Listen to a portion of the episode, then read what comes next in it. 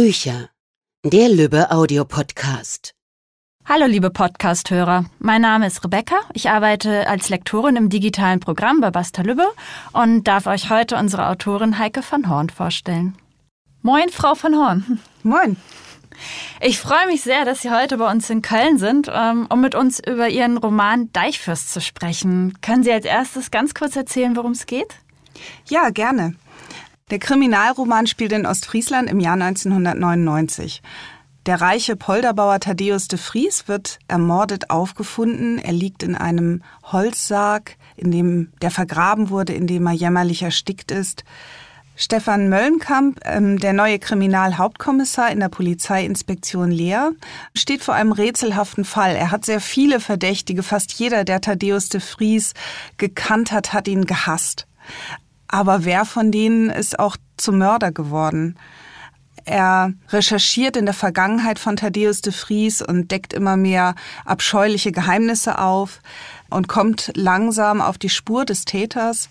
Aber niemand ahnt, wie nahe sie dem Täter schon sind, bis Möllenkamps Kollege Wilfried Bleker entführt wird. Und dann beginnt ein Wettlauf mit der Zeit. Danke. Ich fand Ihr Buch sehr spannend, natürlich, ist ein Krimi, ähm, aber auch berührend, streckenweise sehr traurig dann wieder auch komisch.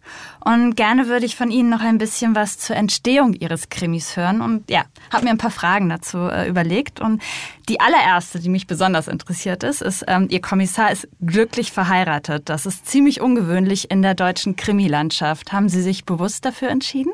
Ja, ganz bewusst. Also vielleicht war das sogar mit ein Grund dafür, äh, dieses Buch überhaupt zu schreiben. Ähm, ich lese selber sehr viele Krimis. Ich gucke auch viele im Fernsehen und ich ärgere mich immer wieder über diese kaputten Familienverhältnisse und immer denke ich, ähm, wenn die Welt da draußen so kaputt ist, dann möchte man sich ja an irgendwas festhalten, was ähm, verlässlich und stabil ist. Und ähm, ja, ich glaube auch, dass das zum Beispiel ein ähm, Grund für den Erfolg ist, den Donna Leon mit ihrem Kommissario Brunetti hat, weil man diese Familie einfach so nett findet und irgendwie auch wissen will, wie es mit denen weitergeht. Und ja, es ist irgendwie etwas, was ich spiegeln wollte, was ich aus meinem privaten Leben und Umfeld kenne, dass man sich liebt liebt, dass man sich streitet, dass man überhaupt ein Privatleben hat, das vom Beruf nicht total aufgefressen wird und dass man halt auch nicht bei der ersten Gelegenheit die Flinte ins Korn wirft. Es gibt ja aber nicht nur den Stefan Möllenkamp, den Hauptkommissar, sondern ähm, auch andere Figuren, die ja nun auch tragende Rollen spielen. Gibt es eine Figur, die Ihnen beim Schreiben besonders ans Herz gewachsen ist? Also eine bestimmte Figur kann ich gar nicht sagen. Also natürlich ist es so, dass einem die Hauptfiguren immer besonders nahe sind. In dem Fall ist es eben der Stefan Möllenkamp, der Kommissar und seine Frau Maike.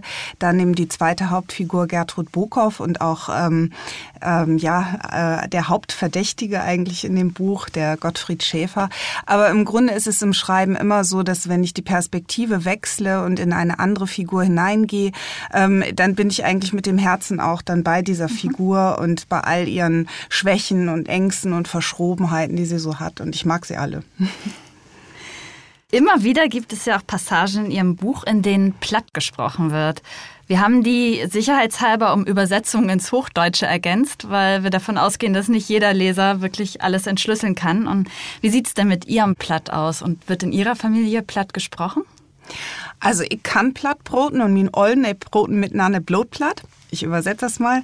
Äh, ich selber kann Plattdeutsch sprechen. Meine Eltern sprechen miteinander nur Plattdeutsch. Und ähm, bei uns war es, glaube ich, so, ähm, bei meinen Schwestern und mir, so dieses typische, äh, wie Kinder in den 70er, 80er Jahren aufgewachsen sind. Die Eltern sprachen mit uns Hochdeutsch, weil sie nicht wollten, dass wir das hm, Hochdeutsche als erste Fremdsprache in der Schule lernen müssen. Und dadurch geht natürlich ein bisschen die Tradition verloren. Aber also ich glaube, ich kann es ganz leidlich sprechen. Sie sind ja auch in Ostfriesland aufgewachsen, leben heute aber nicht mehr dort. War für Sie denn trotzdem von Anfang an klar, dass Ihr Roman dort spielen wird? Und wenn ja, warum? Ja, also es war für mich eigentlich selbstverständlich, meinen Roman da anzusiedeln. Ich bin schon vor relativ langer Zeit weggezogen zum Studium, habe ähm, auch schon in vielen Gegenden in Deutschland gelebt ähm, und heute in Berlin auch schon seit vielen Jahren und ich fühle mich da auch sehr wohl. Allerdings ähm, glaube ich so, dass das, wo ich mich am selbstverständlichsten bewege, auch in meiner Erinnerung, in meiner Vorstellungswelt und das, wo ich ähm, auch mir zutraue, etwas über die Menschen vielleicht zu wissen oder sagen zu können, das ist eben Ostfriesland. Das ist für mich auch ein Stück weit Heimkehr. Also ich merke auch, dass äh, man als junger Mensch irgendwie dazu neigt, ähm, auch diese räumliche Dimension von Heimat zu unterschätzen. Also ich glaube, dass wir so im Global Village und so mobil, wie wir heute sind, ähm, manchmal übersehen, dass es eben doch auch das, diese natürliche Umgebung, die Landschaft, das Klima, die Natur, auch die Architektur in bestimmten Gegenden ist, die uns einfach prägen. Und zu guter Letzt, warum ein Krimi? Ja, also ich lese selbst sehr gerne und sehr viele Krimis. Ähm, und ähm, ich glaube, dass das Krimi-Lesen auch immer so ein bisschen eine Flucht ist ähm, aus, aus dem Alltag. Und wenn die großen Probleme dann ähm, in die kleine Welt der Leute einbrechen, ähm, dann können sie im Krimi irgendwie immer noch ein bisschen gelöst werden und es wird halt so ein Stück Gerechtigkeit wiederhergestellt. Das beruhigt. Ähm, ich ärgere mich oft darüber, wenn in Krimis so ein Gemetzel veranstaltet wird und äh, die ähm, äh, Schriftsteller dann irgendwie Leichenberge anhäufen. Und das wollte ich selber ein bisschen anders machen. Und ich wollte auch zeigen, dass man auch ähm, gesellschaftliche Themen oder auch geschichtliche Themen in einem Krimi spannend erzählen kann. Ja, dann danke für diese Einblicke in Ihre Schreibwerkstatt. Und ja, wir haben jetzt noch zwei Passagen rausgesucht aus dem Deichfürsten, die Sie uns jetzt vorlesen werden. Die Gaststätte sah aus, als hätte jemand sein Wohnzimmer fürs Publikum geöffnet. Am Ende des notdürftig beleuchteten Raums stand ein altes Ostfriesensofa an der Wand, davor ein viel zu hoher Esstisch mit vier weiteren Stühlen. Insgesamt sieben ältere Männer saßen vor Bier und Korn um den Tisch herum, wobei die drei auf dem Sofa kaum mit dem Kinn über die Tischplatte ragten. Über dem Sofa hing ein kolorierter Druck, der den Gefallenen des Ersten Weltkriegs gewidmet war. Mit schwarzer Schnörkelschrift hatte jemand fünf Namen hineingepinselt. Die Wand neben der Theke war mit Zeitungsausschnitten gepflastert, die sich offenbar alle um eine Sturmflut drehten. Möllenkamps Begleiterin war hier bestens bekannt, und die Herren am Tisch verlangten sofort einen Bericht über das Geschehen auf der Sperrwerksbaustelle. Souverän, wenn auch leicht schroff, verwies die Redakteurin auf die nächste Ausgabe des Blattje und steuerte einen winzigen Tisch in einer anderen Ecke der Kneipe an. Als sie sich gesetzt hatten, sagte sie, ah, ich hätte daran denken sollen, dass heute hier der Ortsbeirat von Hatzum tagt. Tut mir leid, dass ich Sie nicht vorgestellt habe, aber dann hätten wir keine Ruhe mehr zum Reden gehabt. Die hätten Sie ausgequetscht wie eine Zitrone.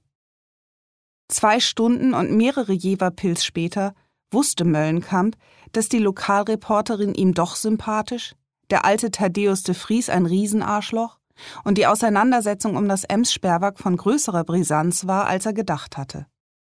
In dem muffigen Wohnzimmer sitzend spürte er, wie sich eine ganz und gar angenehme Wärme in ihm ausbreitete und ein wohliger Nebel ihn umfing.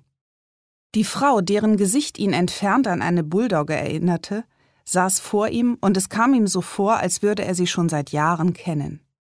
Die Geschichten über Thaddeus de Vries tropften in sein Hirn wie Honig auf ein Frühstücksbrötchen. De Vries war ein wohlhabender Polderbauer.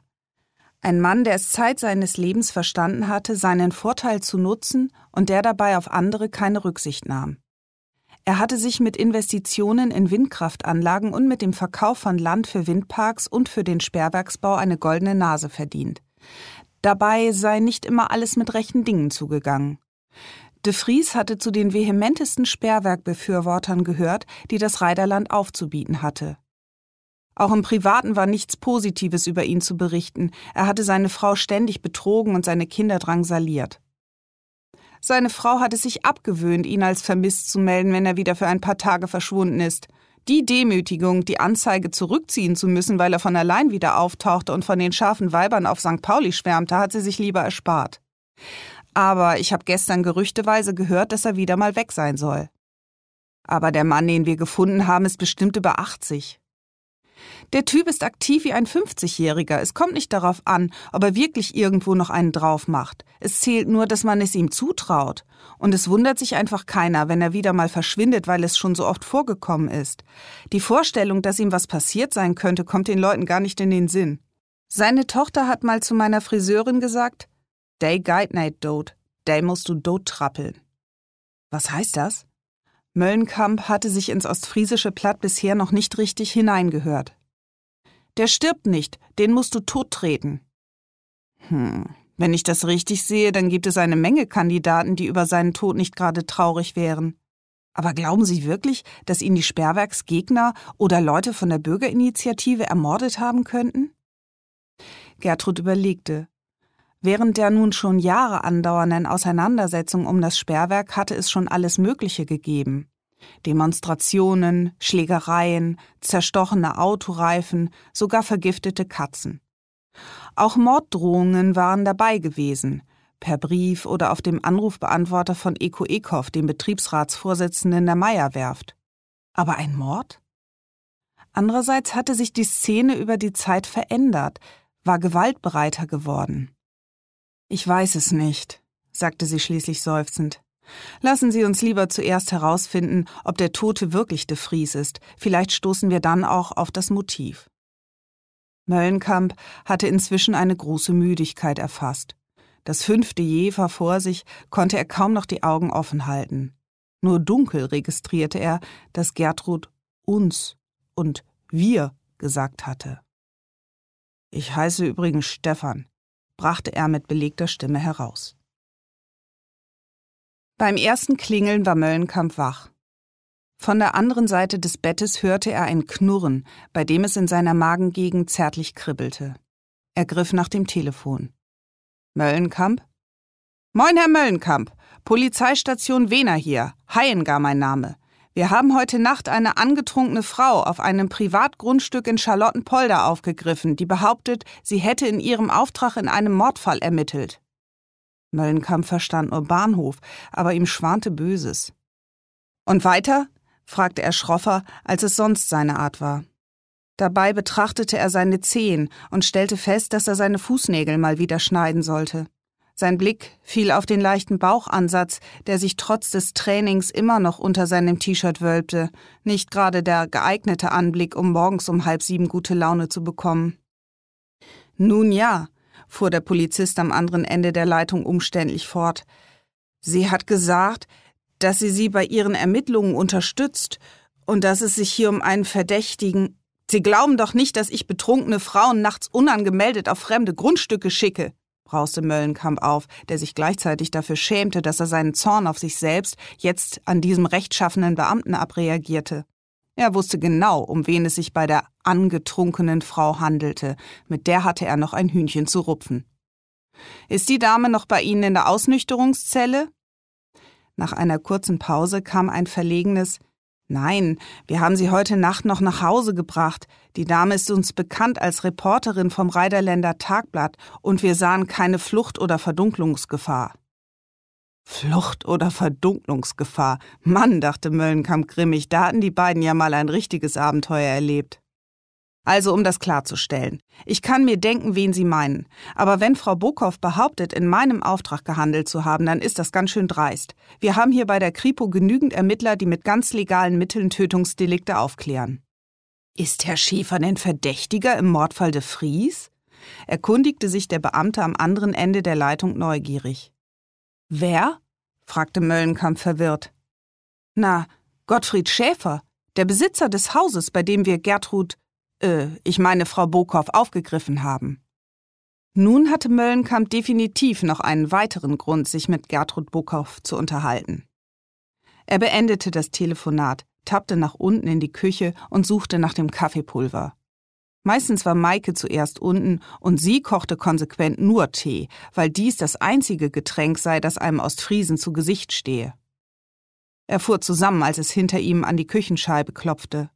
Draußen stand Nachbar Müller, der ihm mit einem debilen Grinsen zuwinkte und, zufrieden, dass er seinen Nachbarn auf sich aufmerksam gemacht hatte, wieder davonschlurfte. Ich habe ihn heute Nacht umgebracht, ließ ihn Maike nach der anderen Seite herumfahren. Dann ist er aber schnell wieder auferstanden. Während sie frühstückten, erzählte Maike ausschweifend, dass sie den Nachbarn im Traum in ihrem Haus erwischt habe, wo er sich gerade ein bisschen umsehen wollte, wie er ihr grinsend erklärt hatte. Mit einer herumliegenden Latte habe sie ihm dafür ohne Vorwarnung eins übergezogen und dann im Gewaltrausch so lange auf ihn eingedroschen, bis er sich nicht mehr rührte. Anschließend habe sie sich hingesetzt und auf Möllenkamp gewartet, damit er ihr helfe, die Leiche zu beseitigen. Ich weiß nicht, wie lange ich mir als Kriminalbeamter eine solche Frau noch leisten kann, kommentierte Möllenkamp diese Ausführungen, während er gleichzeitig versuchte, den Ostfriesen-Kurier zu lesen. Die Berichterstattung über den Sperrwerkmord, wie er im besten Boulevardstil bereits durchgängig genannt wurde, war vorübergehend auf die zweite Seite gerückt, weil es nichts Neues mitzuteilen gab. Etwas stieß an seinen Arm, so dass er den Kaffee aus seiner Tasse auf die Zeitung schüttete. Hey, was soll das? Maike deutete auf das Küchenfenster, vor dem schon wieder Herr Müller stand und winkte. Wenn er überleben soll, dann sollten wir uns vielleicht bei Zeiten eine andere Unterkunft suchen. Was? Wir sind doch gerade erst hier eingezogen.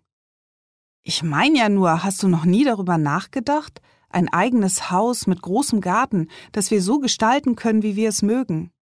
Bring von mir aus den Nachbarn um, aber bitte verschone mich mit Umzugsplänen. Möllenkamp versuchte, mit einem Küchentuch den Kaffee von der Zeitung zu wischen. Vom letzten Mal habe ich mich immer noch nicht erholt. So schnell werde ich bestimmt keine Kartons mehr ein- und auspacken. Er spürte, dass Maike ihn musterte, sah aber nicht auf. Er kannte ihre Tricks. Sie würde darauf zurückkommen, da war er sicher. Jetzt suchte sie ein unverfängliches Thema. Was war das eigentlich für ein Anruf heute Morgen? Er stöhnte. Die Polizei hat diese Reporterin vom Reiderländer Tagblatt heute Nacht auf irgendeinem Grundstück auf dem Polder aufgegriffen. Betrunken. Sie hat behauptet, sie würde mich bei meinen Ermittlungen im Mordfall de Vries unterstützen. Maike grinste. Und jetzt haben Sie sie in der Ausnüchterungszelle behalten, bis du sie auslöst? Der Ritter auf dem weißen Pferd? Sie haben sie schon laufen lassen, weil sie in Wena natürlich bekannt ist wie ein bunter Hund. Ich werde trotzdem nachher mal hinfahren müssen, um mit ihr zu reden. Erstens werde ich ihr ein paar Takte sagen, was ich davon halte, dass sie sich als meine Assistentin ausgibt. Und zweitens will ich wissen, wieso sie darauf kommt, dass ein gewisser Herr Schäfer etwas mit dem Mord zu tun haben könnte. Maike sah auf die Uhr. Mist, ich muss los. Meine Horrorklasse 8b schreibt gleich in der ersten Stunde die Lateinarbeit. Er blickte irritiert wieder von der Zeitung auf. Schon am dritten Tag nach den Ferien eine Lateinarbeit? Ihr kennt wirklich kein Erbarmen. Nicht wir, sondern die Regularien, die uns drei Klassenarbeiten pro Halbjahr vorschreiben. Außerdem haben wir am Montag alles wiederholt, also fang du jetzt nicht auch noch damit an. Ich werde jetzt unter den Tischen und auf den Klos die präparierten Spickzettel einsammeln. Mann, ich wollte eigentlich Pädagogin werden und nicht Sherlock Holmes. Sie schob ihren Stuhl so ruckartig nach hinten, dass er umkippte und stürmte aus der Küche. Auweia, falsche Frage. Jetzt hatte sich ihre Laune offenbar der seinen angepasst. Naja, dafür heiratete man ja, dass man alles teilte. Er hob den Stuhl auf, dabei fiel sein Blick auf die Zeitung, die mit dem Anzeigenteil nach oben auf dem Tisch lag.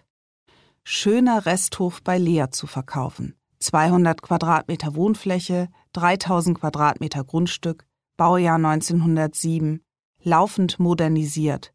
Preis Verhandlungssache. Er blickte sich um. Zum ersten Mal fiel ihm auf, wie profan so ein Reihenhaus doch war. Gebaut in den 70er Jahren hatte der Fliesenspiegel in der Küche ein Orange, das jedem Versuch, es mit dem Weiß einer modernen Einbauküche zu einem hippen Vintage-Element zu kontrastieren, trotzte. Während sein Blick auf die Raufasertapete fiel, schob sich das Bild einer mit Muschelkalk verputzten Wand davor, und der Eindruck der billigen Hochglanzfliesen verblasste hinter der Vorstellung sorgfältig abgeschliffener Holzdielen, die beim morgendlichen Kaffeekochen unter seinen Füßen leise knarrten. Möllenkamp ließ die Backen auf und räumte die Zeitungen zur Seite. Er war spät dran und musste sich beeilen. Zu guter Letzt gibt's noch ähm, ein paar Dinge in Ihrem Buch, bei denen ich ehrlich gestanden nicht auf Anhieb wusste, woran es sich handelt. Deswegen habe ich jetzt noch eine, äh, einen Abschnitt eingebaut, Ostfriesland, was Sie wissen sollten. Ich würde Ihnen einfach mal ein paar Schlagworte hinwerfen und Sie sagen dann was dazu. Erstes, Ostfriesentorte. Ja, die Ostfriesentorte wird äh, eigentlich bei allen äh, Familienfeiern äh, aufgefahren. Die besteht aus Biskuitteig, und der ist dann äh, schichtweise mit ähm, Schlagsahne und Rosinen in Brandwein gefüllt. Rosinen in Brandwein, muss man wissen, ist sowieso was, womit die Ostfriesen gerne arbeiten. Ähm, die Ostfriesentorte ist noch gar nicht so lange, ähm, hat noch gar nicht so eine lange Tradition. Die gibt's erst seit Anfang der 80er Jahre, aber die hat sich wirklich durchgesetzt. Sie ist auch sehr lecker. Es gibt zahlreiche Szenen in Ihrem Buch, die in Kneipen spielen. Und da wird nicht nur Bier getrunken, sondern auch Schnaps. Und Der heißt Krüden oder Kruden? Krüden, sagt Krüden. man. Mhm. Krüden, das ist ein Kräuterbitter. Äh, der hat so 32 Prozent Alkohol und äh, der wird in Leer ähm, in verschiedenen ja, äh, Schnapsbrennereien ähm, produziert. Ähm, der bekannteste ist wahrscheinlich der Volkskrüden. Und weil das ostfriesische Essen durchaus manchmal auch ziemlich schwer und kalorienreich ist, nimmt man so einen Krüden gerne mal davor und danach. Und jetzt endlich aus erster Hand werde ich es erfahren. Jever oder Jefer? Jever. Also etwas dazwischen. So würde ich sagen. Ich glaube, die meisten Leute sprechen das W eher ein bisschen stimmhaft aus. Ich habe das nochmal nachgelesen. Ähm, es gibt tatsächlich eine Trennung. Die Stadt Jever so ähm, wird, sagt es zumindest Wikipedia, wird ausgesprochen mit einem stimmlosen F wie Cuxhaven, Bremerhaven, obwohl mit V geschrieben. Und bei dem Bier, da wählt man eher das stimmhafte W. Ich glaube, die meisten machen diesen Unterschied nicht, sondern würden eher das stimmhafte W wählen von der Tendenz her. Das Opfer Thaddeus de Vries wird häufiger in Ihrem Buch auch als Polderbauer bezeichnet. Können Sie uns erklären, was ein Polder ist? Ganz allgemein ist Polder eigentlich ein Gebiet, das durch Deiche vor Hochwasser geschützt wird. Äh, in Ostfriesland, speziell im Reiderland, ähm, sind die Polder Gebiete, die durch Eindeichungen dem Meer abgerungen wurden, also eben ähm, im Zuge der Landgewinnung. Und das ähm, Land, was so aus dem Meer gewonnen wurde, ist ein wirklich besonders fruchtbares Land, also wirklich höchste Bodengüteklasse. Und es wird eben vor allen Dingen für den Ackerbau verwendet. Und das hat die Bauern eben sehr reich gemacht. Nicht nur Thaddeus de Vries, auch seine Nachbarn wohnen auf Gulfhöfen. Können Sie erklären, was ein Gulfhof ist?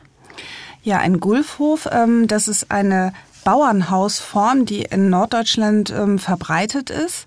Das ist ähm, ein, ein Haus, in dem das Vorderhaus ähm, für das Wohnen gedacht ist und es ein Hinterhaus gibt, ähm, in dem Stall und Scheune untergebracht sind. Und im hinteren Bereich wird das Dach an den Seiten weiter herabgezogen und dadurch entstehen an der Seite Abseiten, sogenannte Utkübben. Dadurch ähm, erscheint dann der Scheunentrakt breiter als der Wohntrakt. Das ist einfach die, die Optik.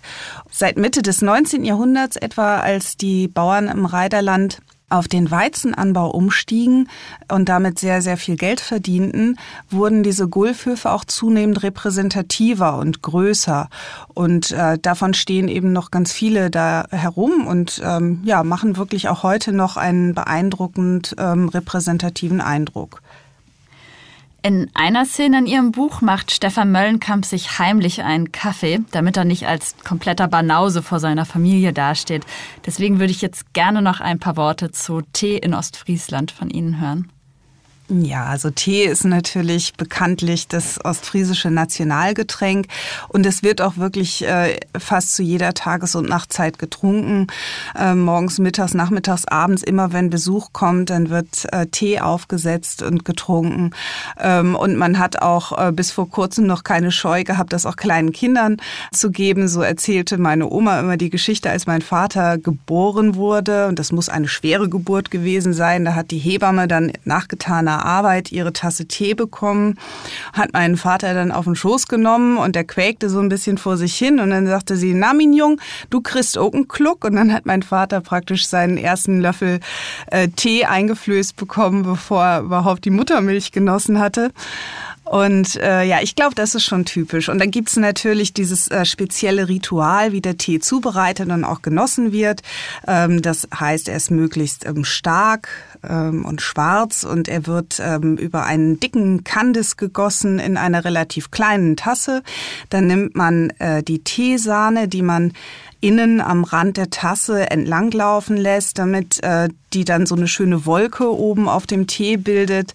Und dann wird der Tee eigentlich normalerweise auch nicht umgerührt, sondern wird dann so genossen, dass man eben erst die süße Sahne, dann eben den bitteren Tee und dann nachher wieder die Süße vom Kandis hat.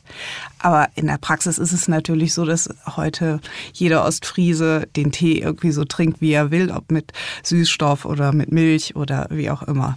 Aber eigentlich gibt es dieses Ritual und das wird auch oft noch gepflegt. Vielen Dank, Heike von Horn. Das war's für heute von uns. Bis zum nächsten Mal beim Lübbe Audio Podcast.